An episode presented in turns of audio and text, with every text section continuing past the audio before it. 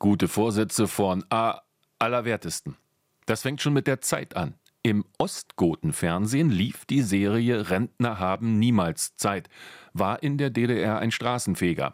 Nun dämmere ich zwar noch nicht auf dem alten Teil vor mich hin, aber in der Tat, je länger die Uhr des Lebens tickt, desto weniger Zeit scheint mir zu bleiben. Also nicht nur grundsätzlich, haha, sondern auch für die guten Vorsätze.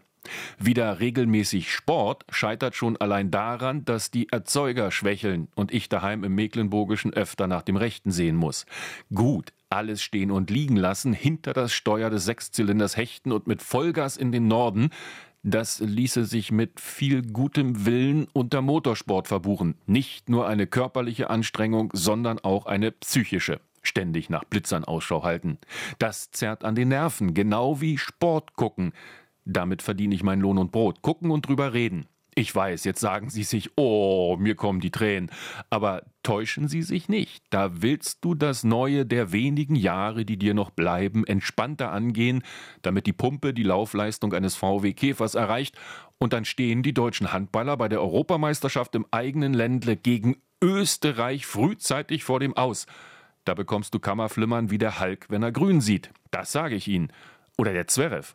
Der steht bei den Australian Open schon mit einer seiner langen Gaken im Endspiel und verliert dann doch noch gegen dieses russische Pokergesicht von einem Medvedev. Ich war fix und alle. Dabei bin ich gar kein Tennisfan.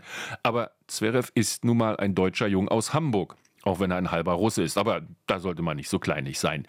Ja, wenn ich so drauf wäre wie unser struwelköpfiger Wirtschaftsminister, dann wäre mir das auch schnurzpiep egal. Habeck hat in einem Buch bekannt, Patriotismus habe er stets zum Kotzen gefunden. Er wisse bis heute nichts mit Deutschland anzufangen. Klar, wenn du so drauf bist, dann überstehst du jedes Turnier mit dem Ruhepuls eines Triathleten, der den Ironman auf Hawaii gewinnt. Auch wenn deine Handballer oder deine Tenniscracks an deinen Nerven zerren wie ein Rottweiler an der Kette.